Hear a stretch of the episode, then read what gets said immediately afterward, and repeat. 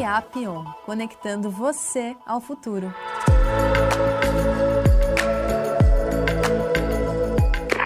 Não basta apenas a gente resolver problemas, não basta apenas a gente desenvolver um app, que é a grande, a, a, o grande sonho dourado de muitas empresas. É, não é só desenvolver uma solução, não é só desenvolver um site, é, não é só resolver um problema. É, há de se ter um pouco mais de carinho com a forma como você resolve esse problema. Essa questão da transformação digital é uma coisa que realmente aconteceu aí nos últimos, está acontecendo nos últimos anos e nada acontece por acaso, acontece dado uma demanda. E eu acho que essa demanda nunca foi tão forte depois de, do que aconteceu nos últimos dois anos, né? Essa, essa questão de você ser mais digital.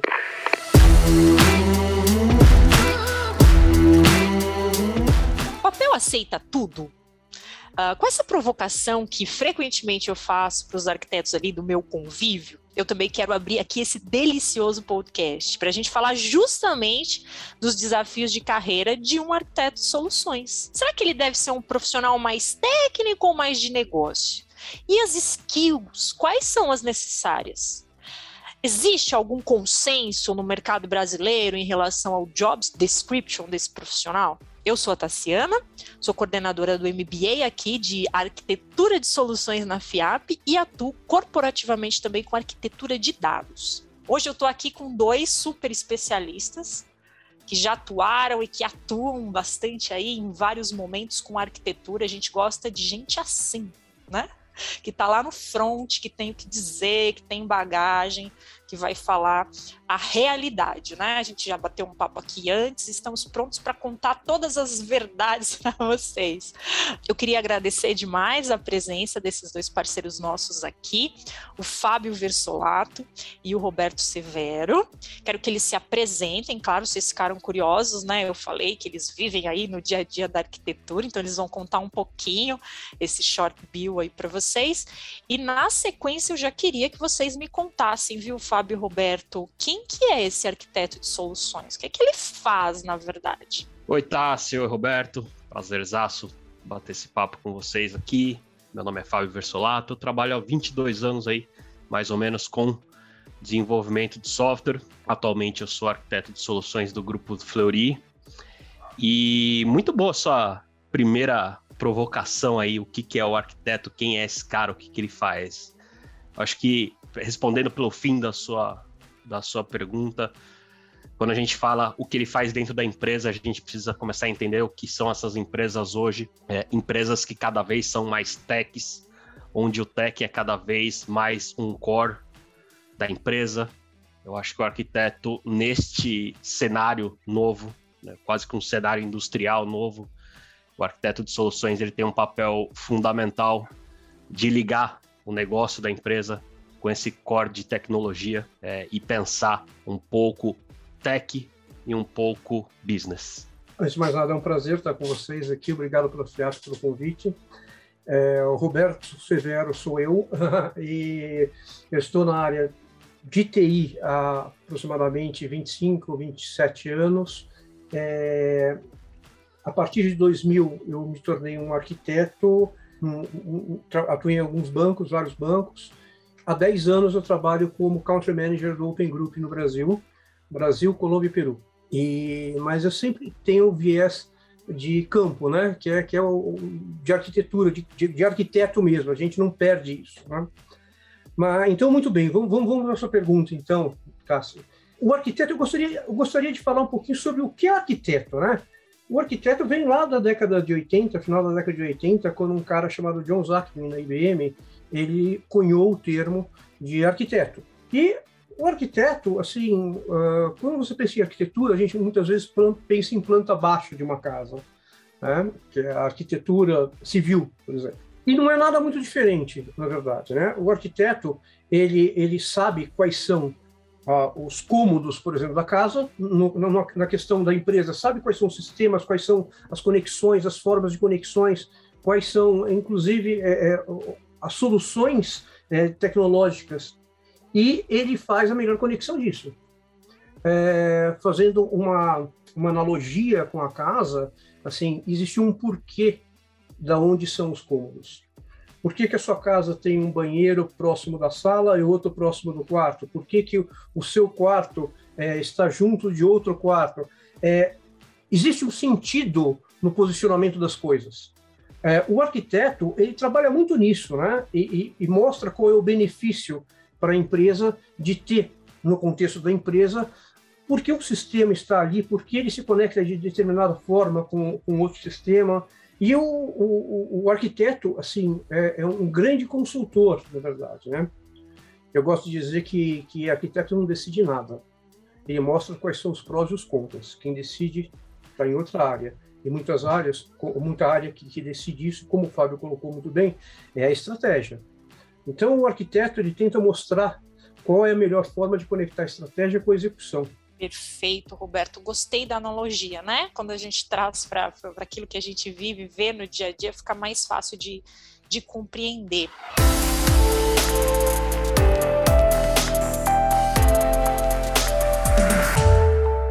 Já emendando aqui no nosso papo, vocês deram uma descrição ali básica, rápida do, de quem é o arquiteto. Isso muda muito de um segmento para outro?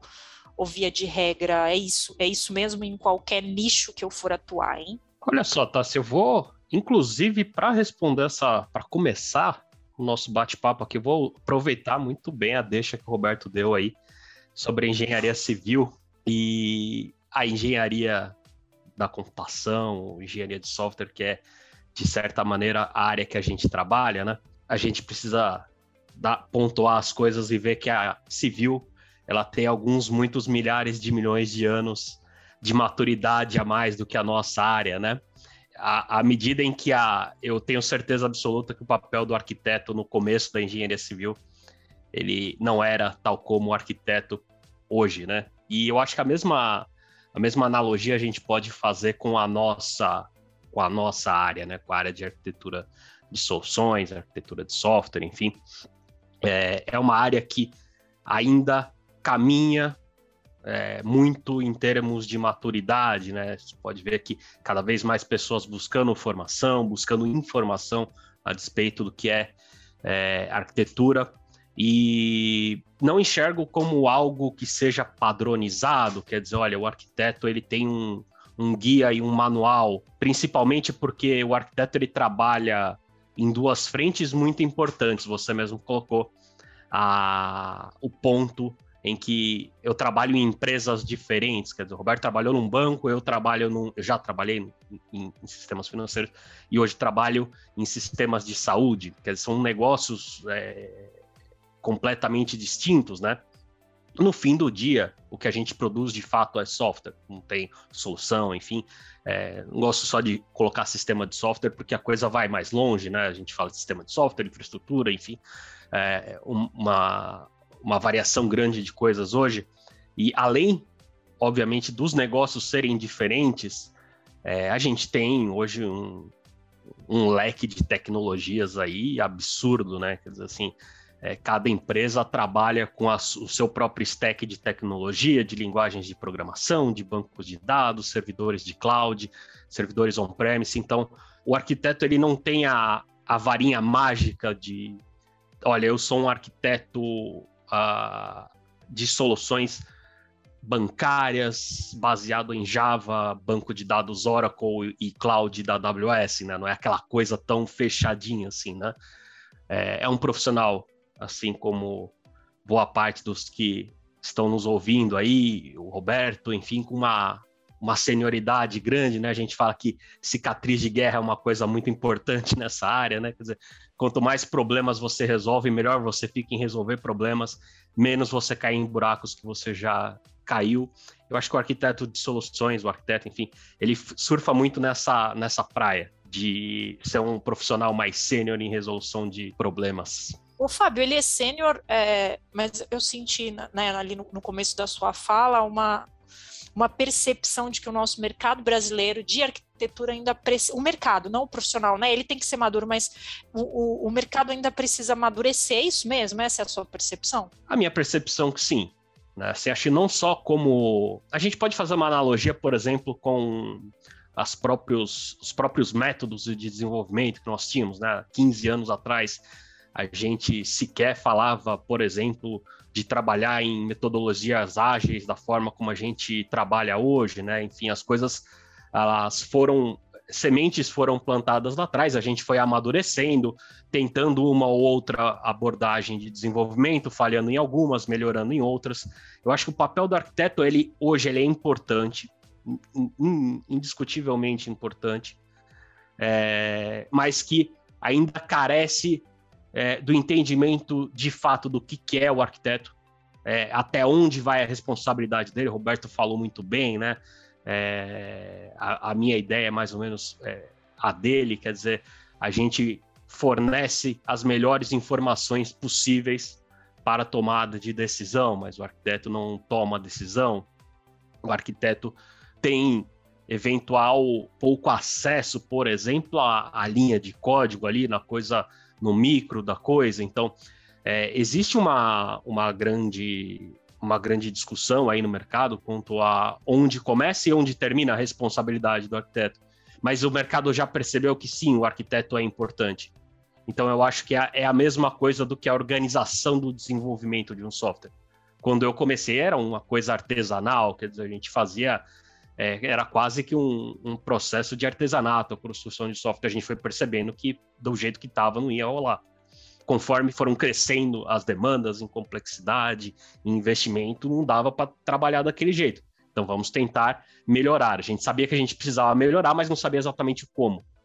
Faço a mesma analogia com o papel do arquiteto hoje, quer dizer, sabemos que é importante, sabemos exatamente é, o porquê é importante, mas ainda é, carecemos de maturar um pouco a ideia de onde começa e onde termina o papel do arquiteto. Muito bem, é, eu concordo, concordo, Fábio. Acho que a, que a sua fala é, é muito consistente. É, o, o, o, que eu, que, eu, que eu vejo muito na arquitetura é que de um tempo para cá é, virou, virou buzzword ser arquiteto. Todo mundo quer ter no cartão de visita arquiteto. Sim, é, até brinco muitas vezes com os alunos que é, todo mundo virou arquiteto. Dentista é arquiteto dentário, é, cozinheiro é arquiteto culinário, arquiteto gastronômico, enfim, todo mundo. Muito bom, adorei. Resolveu colocar arquiteto, porque é, uma, é, é um termo sexy ser arquiteto, né? É, enfim, mas o, o arquiteto ele precisa tomar muitos cuidados, né? A área de arquitetura, o arquiteto corporativo, e eu, eu gosto de falar do arquiteto corporativo também, não só de instruções, que é um arquiteto que olha muito a estratégia. Né? E o arquiteto, em geral, ele, ele como, como o Fábio muito bem disse, ele não olha o código. Ele não precisa saber programar em Java. Ele não precisa saber é, desenvolver. É, o arquiteto, ele é um grande generalista. Ele precisa ser especializado em generalismo.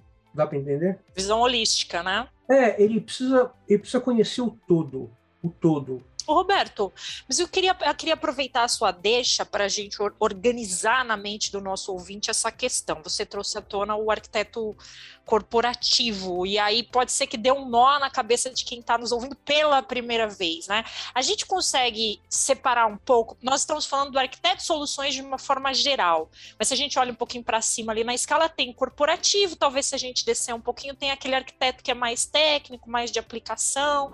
É isso mesmo? Você, você colocaria essas três categorias? Faz sentido? Arquiteto corporativo, arquiteto soluções e um arquiteto mais técnico, mais de aplicação? Na verdade, na verdade, assim, eu colocaria a arquitetura corporativa como um grande guarda-chuva, que você vai ter outras arquiteturas embaixo dela, né?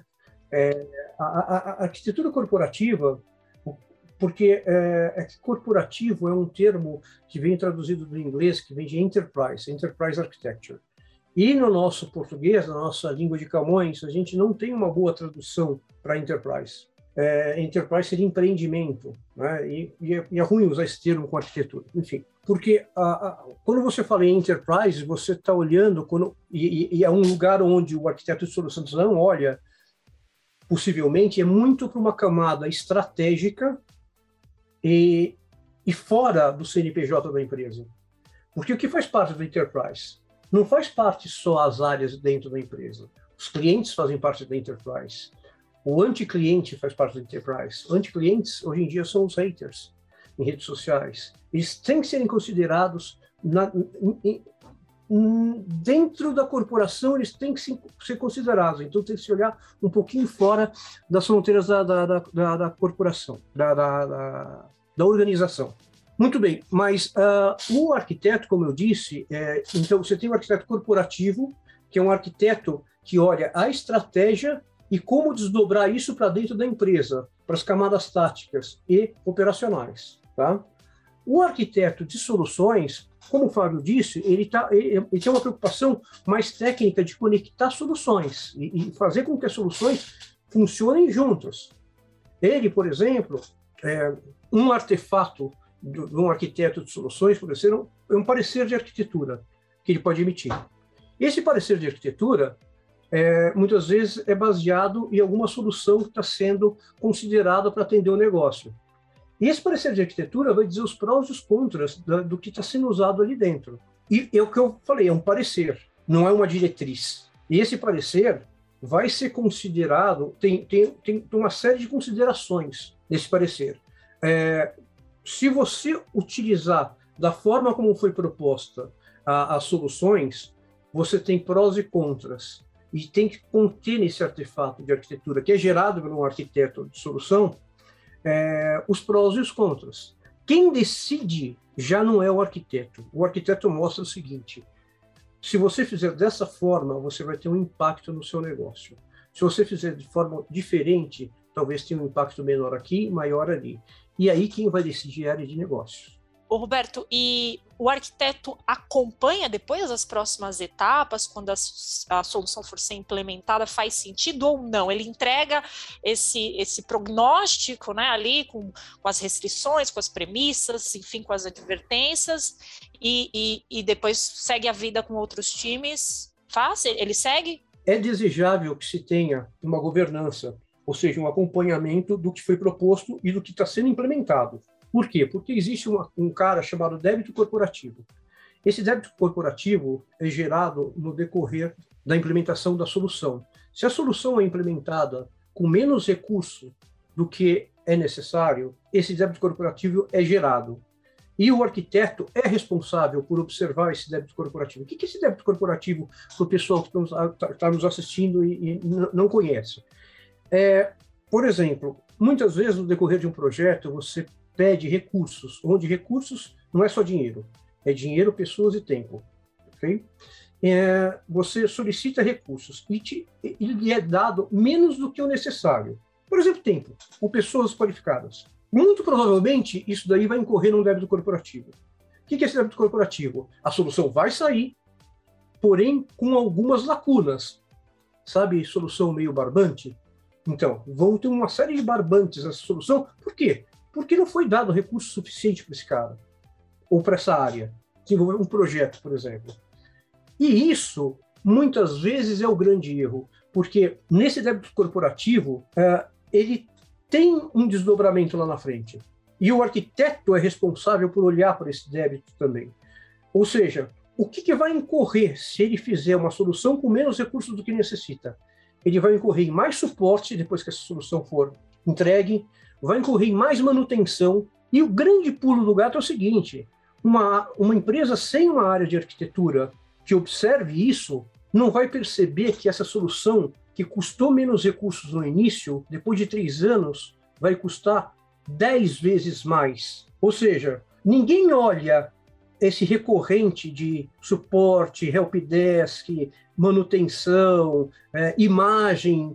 É, por quê? Porque muitas vezes você economiza X, só que no decorrer do tempo, no decorrer de cinco anos, você perde mil X. Uma solução que foi dado 100 mil dólares, tinha sido solicitado 500 mil dólares, depois de dois anos ela está no milhão.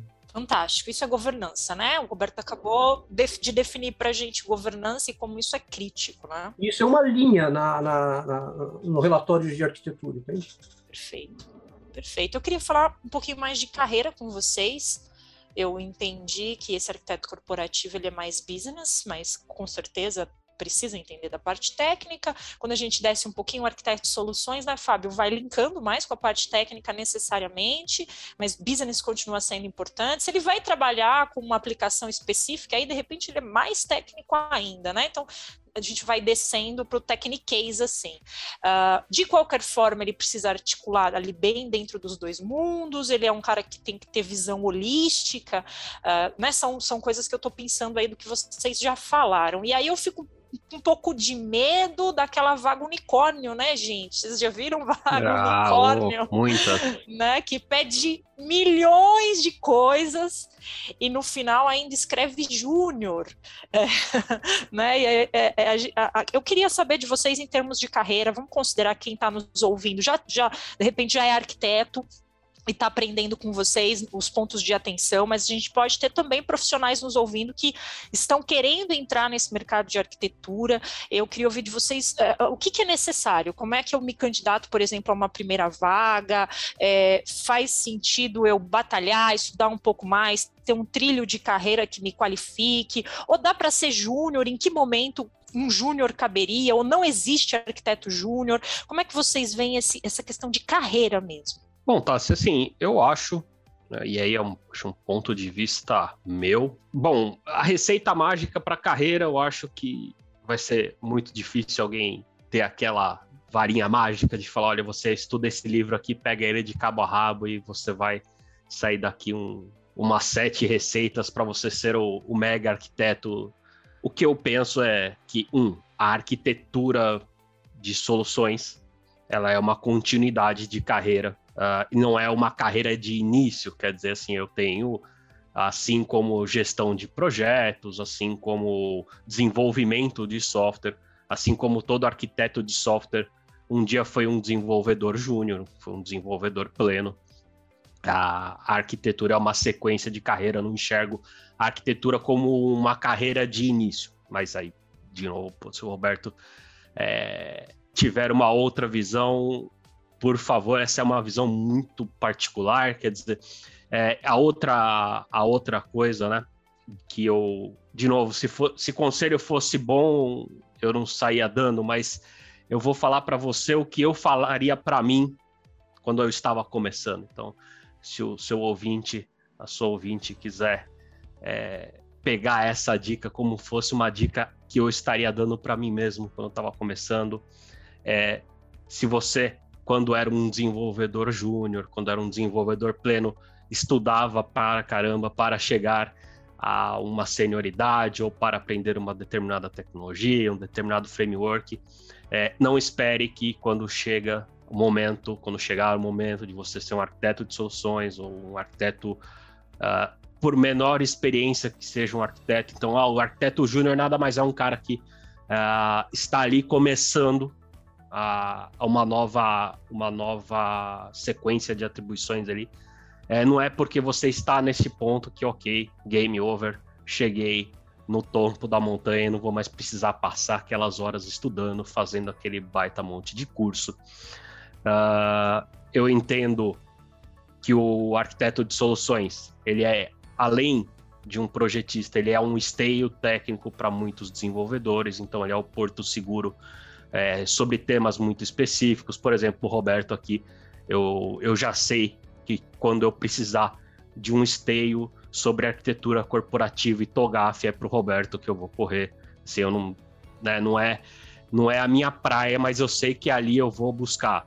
E o arquiteto de soluções ele passa a ser algo muito parecido num time de desenvolvimento de soluções, quer dizer, o cara que vai estar tá ali para ser um esteio técnico. Então eu, eu sempre costumo conversar com os alunos de que, olha, é muito importante que você seja uma referência técnica em alguma temática, é, em, seja em padrões de projeto, seja em uma tecnologia cloud, ou alguma coisa é, que valha para que, que você seja de fato a referência para aquilo. É, mas que você não pare nesta referência, que você continue é, estudando e olhando as coisas que estão acontecendo. Não preciso nem falar que o nosso mercado é, amanhece um dia, morre o outro, aparece uma nova tecnologia, uma nova, um novo serviço em cloud, um novo servidor, um novo algoritmo, um novo tudo. e você precisa ficar antenado por essas coisas, porque você nunca sabe quando você vai precisar usar essa ferramenta nova na sua caixinha de ferramenta para resolver um novo problema. Né? O arquiteto é aquele cara que está sempre uh, dentro de um contexto que muda toda hora, achando novas soluções, porque soluções antigas é, geralmente não resolvem problemas novos, né?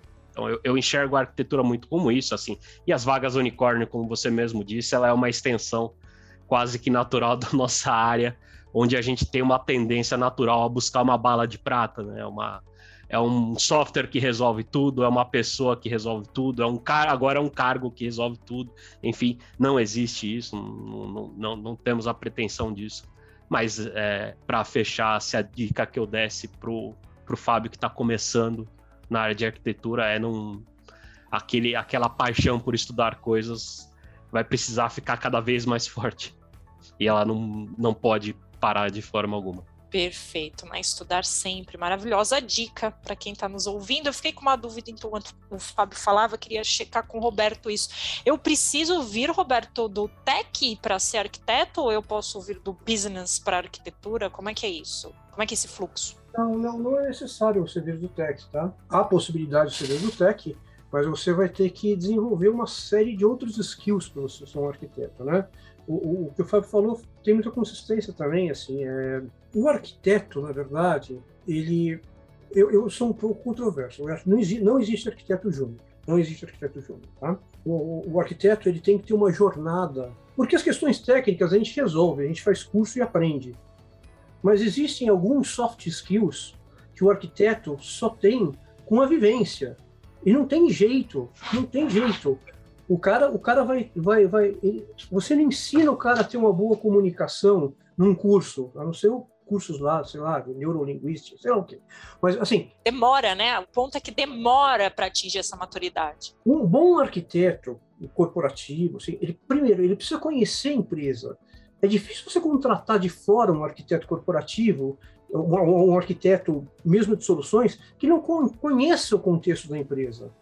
O, o arquiteto ele tem que ser guardião de alguns princípios de arquitetura. Esses princípios de arquitetura são quais são as tecnologias que estão dentro do portfólio dessa empresa, quais são as tecnologias que devem ser utilizadas aqui ou lá. É... Então, um arquiteto ele precisa ter um bom trânsito entre as áreas. Ele precisa ter um carisma, é, até técnico, é estranho esse termo, mas ele precisa conhecer as pessoas dos quais ele, é, nas quais, das quais ele está uh, uh, interagindo. Então esse é um soft skill, skill que é comunicação. Ele tem que ter um skill de comunicação muito bom. Ele tem que ter um skill de comunicação que ele consegue conversar com a secretária, modular a comunicação e conversar com o CEO.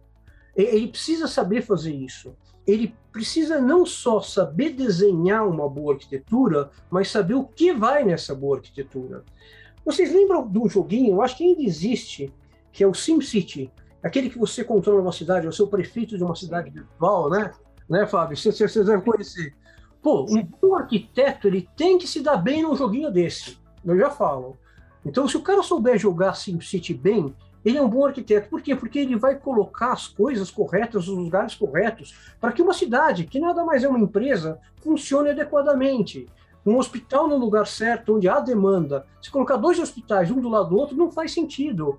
E quantas vezes a gente não vê, né, Fábio, dentro de uma empresa, sistemas muito similares, trabalhando com equipes apartadas não é necessário. Então, um bom arquiteto ele tem que saber qual o portfólio de, de recursos tecnológicos da empresa e saber aonde aplicá-los. Eu lembro que, eu, como eu falei para vocês, eu comecei na área, no, no, na vertical financeira, e tinha alguns princípios de arquitetura. Então, é, banco de dados é DB2, na camada no, no, no, no mainframe. Então, para conta corrente tem que ser o DB2. O, o arquiteto tem esses princípios e ele é guardião disso. E, assim, é, é, eu acho que é importante você criar alguns dispositivos que você junta o soft skill, ou seja, a, a capacidade de se comunicar bem, e envolve outras áreas técnicas, por exemplo, da empresa, para que elas é, não simplesmente ficam nos corredores falando mal uma das outras e que uma, uma tem um problema, outra tem outra, coloque dentro da sala, e isso eu acho que é o papel da área de arquitetura, coloque numa sala, a gente fazia isso quinzenalmente, e a gente pegava alguns projetos é, chaves, colocava na sala, mostrava a solução que nós havíamos dado, dávamos vozes, voz para, para, para essas áreas técnicas, e essas áreas técnicas, dentro da sala, de uma forma coordenada, debatiam isso. E muitas vezes a gente mudava a nossa opinião. Só que a gente tinha uma sessão, esse comitê de arquitetura era deliberativo, ou seja, a gente saía com uma solução. E o bacana, sabe qual é? É que todo mundo participava. Então, existia uma coerência, um consenso corporativo na saída de uma solução é, vindo da arquitetura. Nós não, não nos colocávamos no Olimpo e falávamos, não, a arquitetura é assim, isso vai ser assim, assado, assado. Não, venha conversar com a gente. Me fala por que, que você quer colocar, quer mudar o banco de dados de DB2 para, sei lá o que, SQL, nessa, nessa, nessa aplicação. O princípio é DB2. Se você não tiver uma boa argumentação, vai ser DB2. É isso. Perfeito. Que, que dica, né, Fábio? Que dica valiosa, dica para a vida, né? E eu estava aqui ouvindo vocês e ouvi, né, ali o, o Fábio trouxe a ótica dele, veio um contraponto do Roberto. E aí quem está nos ouvindo, né, uh, com quem eu vou, no que, que eu acredito. E é bom quando os contrapontos surgem, porque nos fazem pensar. E aí eu queria levar, claro, o nosso ouvinte a refletir e vou deixar por conta dele a conclusão, claro, que o, Fábio está trazendo uma experiência de carreira voltado para a arquitetura de soluções, que é o papel dele hoje. E o Roberto está trazendo uma visão de arquitetura corporativa, né? Então as respostas não vão ser necessariamente iguais mesmo, porque são vivências. Uh, diferentes, que se complementam, mas que têm essa, essas pequenas diferenças. Então, vale aproveitar e sugar a, a experiência de ambos, né? Uh, meninos, eu estava uh, né, observando o mercado e até aqui na coordenação do MBA, a gente teve um boom de procura é, pelo curso de, de, arquitetura, mas é um boom mesmo, né? Eu não vou dizer números, mas foi um crescimento exponencial. Por que vocês conseguem trazer alguns argumentos nesse sentido? Tem, tem a ver com a pandemia ou, ou não, com o home office? Vocês veem alguma relação nesse ou não? Ou é momento de mercado? Por que que essa procura cresceu de maneira tão assustadora? É, o que acontece? Uh, eu acho que o advento da pandemia é, nos fez. É, muitas empresas tiveram que mexer na estrutura mesmo delas, né? E quando eu digo estrutura, não, não, não exatamente a estrutura, inclusive tecnológica, mas de pessoas. E é, houve um enxugamento muito grande, né? E a arquitetura ajuda a empresa a enxergar onde que ela vai enxugar. Por que, que ela vai enxugar determinada área? Qual área que vai ser necessário haver cortes? Por que essa área? E a arquitetura pode ter boas respostas para isso, é, no sentido de economia de recursos. Eu acho que no, no, no, nesse, nesse trilho também vem essa, essa questão da necessidade de se, se capacitar, e o home office também propicia isso. É, não foi só vocês, viu, uh, Tassi?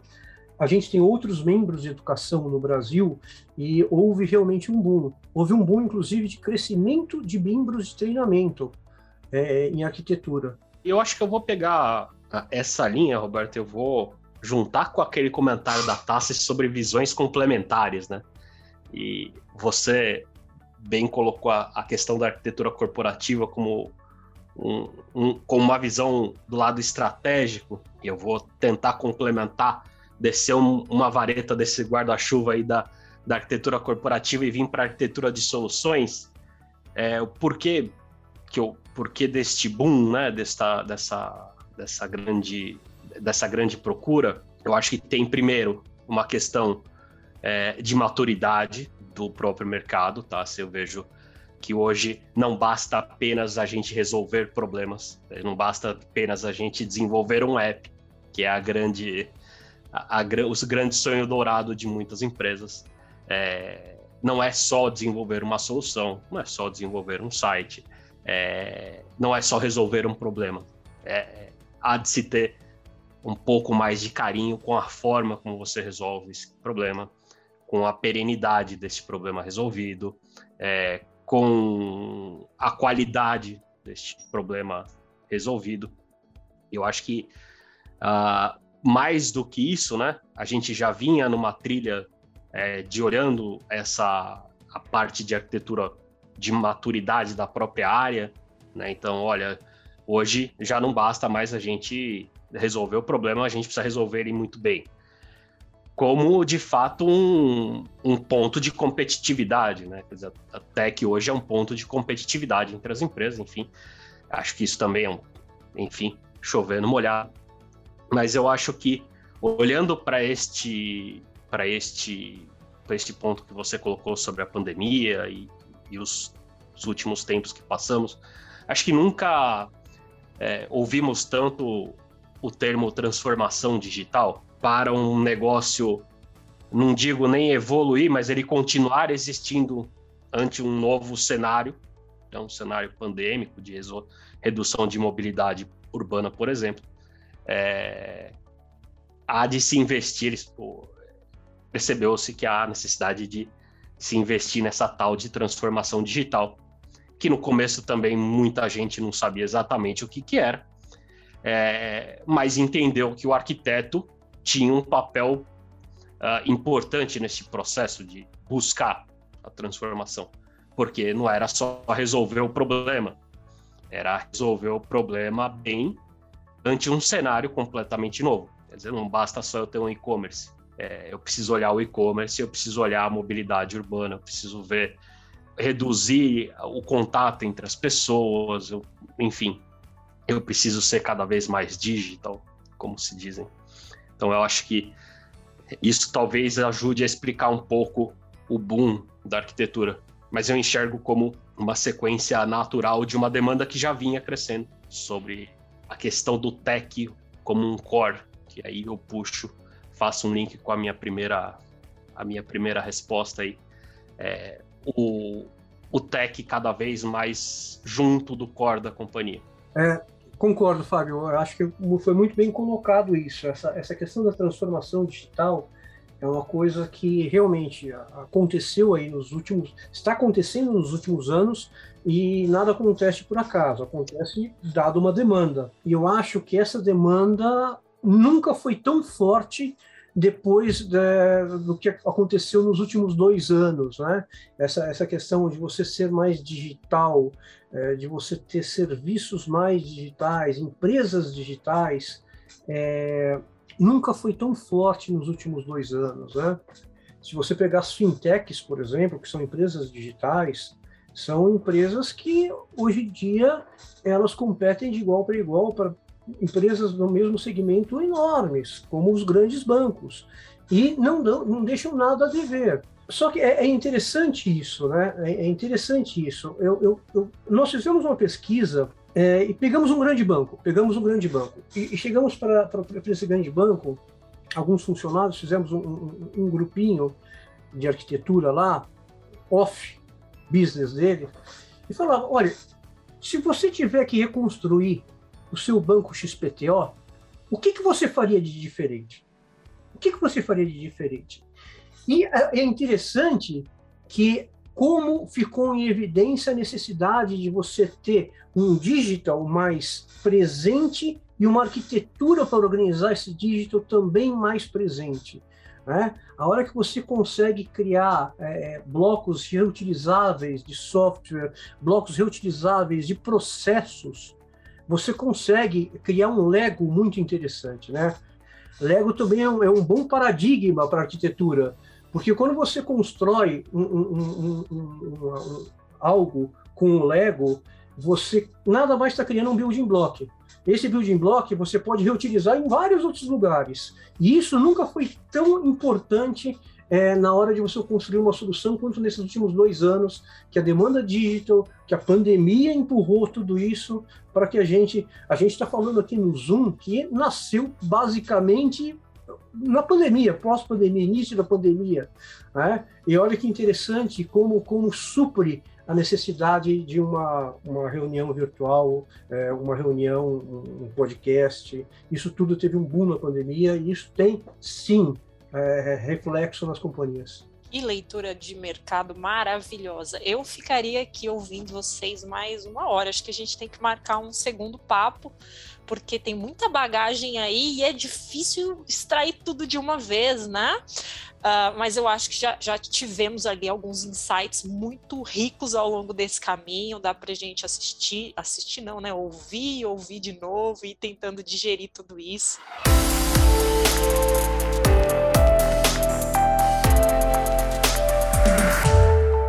Eu já quero agradecer, gente. Acabou!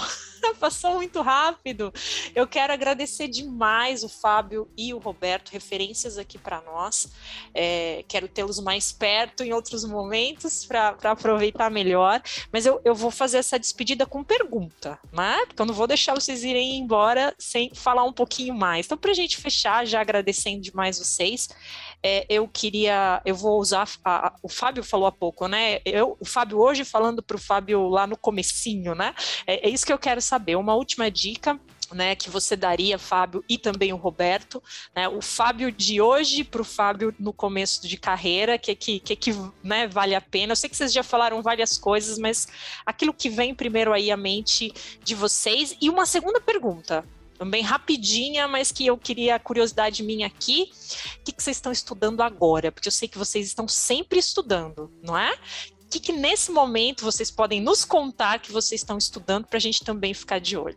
Boa, Tassi. Bom, antes de mais nada, muito obrigado pela oportunidade aí. Passou rápido demais porque fiquei aqui ouvindo o Roberto e aprendendo um monte de coisa nova.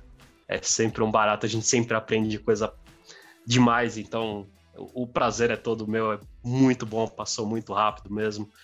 Bom, o, eu acho que eu já, já disse né, sobre, o, sobre a dica que eu dava para o Fábio do começo, e eu vou te falar que esse é um exercício que eu faço quase que é, rotineiro. Quer dizer, poxa, o que, que eu, eu, eu tô fazendo é, hoje que eu me auto-indicaria, né? Então, e se eu pudesse falar para um arquiteto que está começando aí na, na, na, empreitada de ser arquiteto, eu seguramente estou falando com uma pessoa que já tem uma senioridade diária, quer dizer, é, veio de uma continuidade de carreira, quer dizer, não começou arquiteto, não saiu da arquiteto da faculdade e falou, você é um arquiteto e aqui tô arquiteto, não é assim que acontece.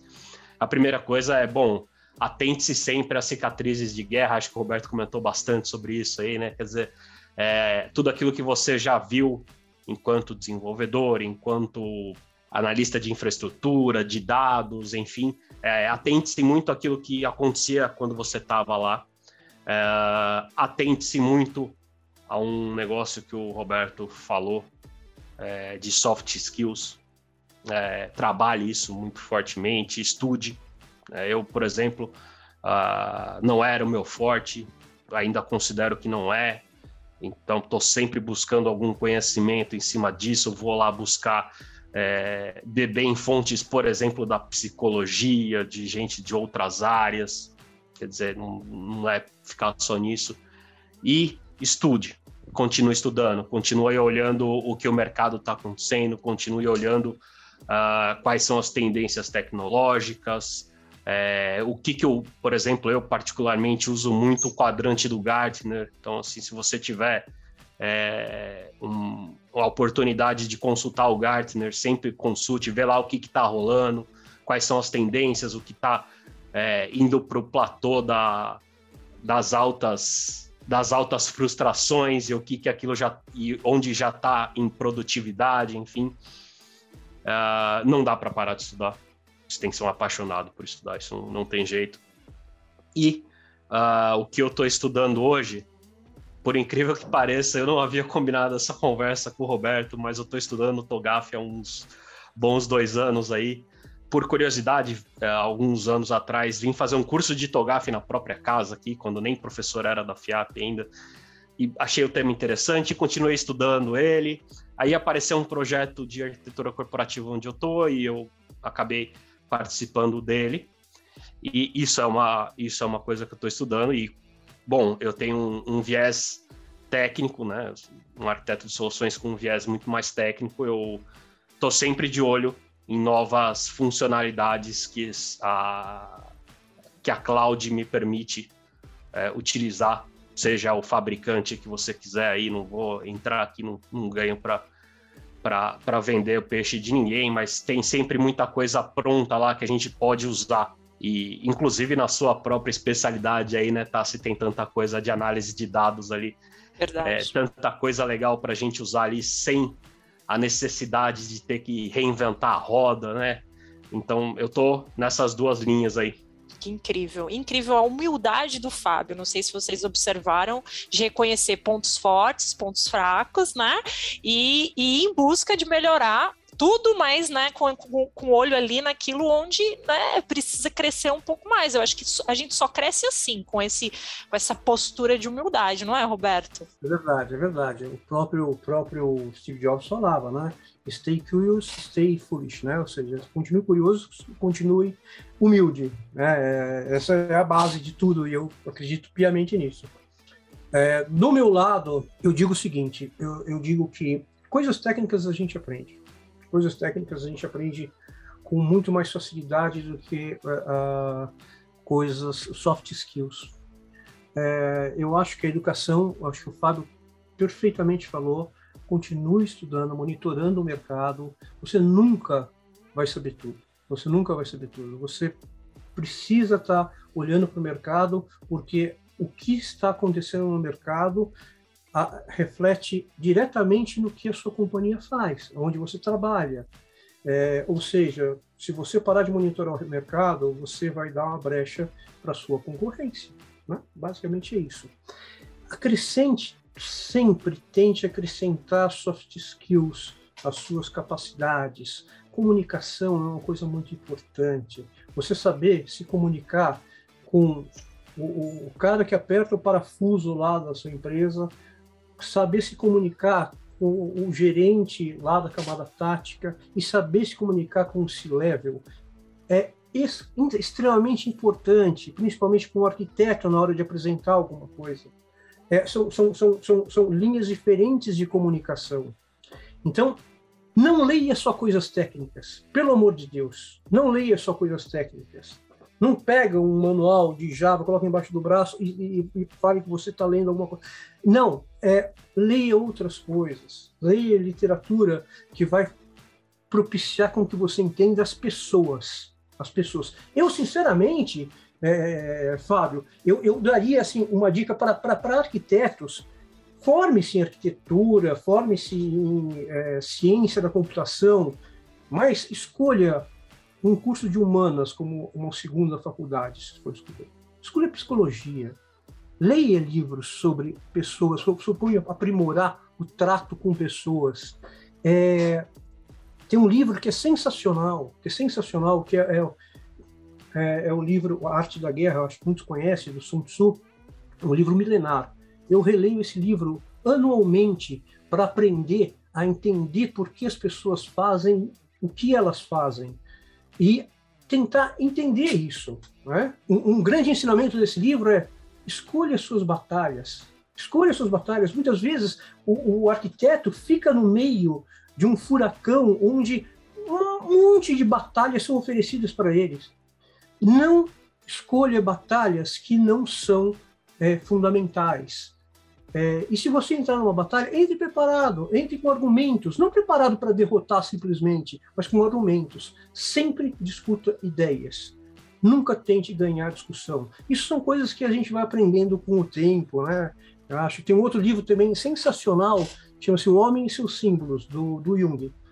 Lê esse livro, ele, fala sobre uma série de, de coisas que, a hora que você se der conta, você já está adotando dentro de uma corporação. Então, assim, eu fica aqui a dica, assim, seja um cara técnico, mas não deixe de desenvolver seus soft skills através de uma literatura universal. Uau, que incrível, Roberto, obrigada por nos dar, né, banho de maturidade aqui, que valioso. Você, faltou você me contar o que, que você está estudando agora. Ah, eu estou estudando TOGAF 10, porque eu preciso estudar TOGAF 10, né, Fábio?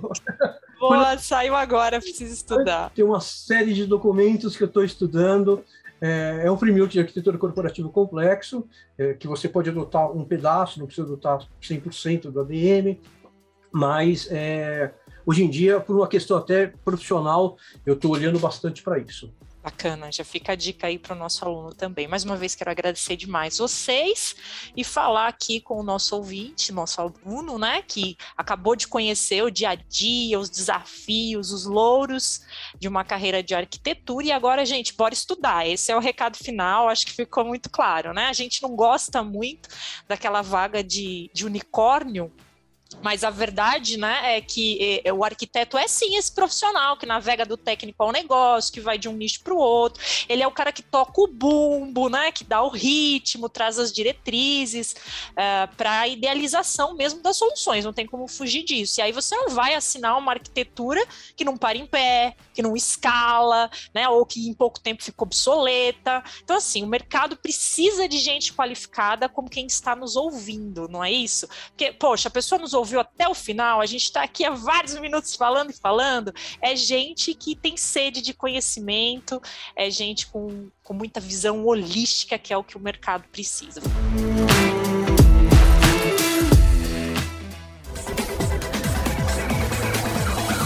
Piapion, conectando você ao futuro.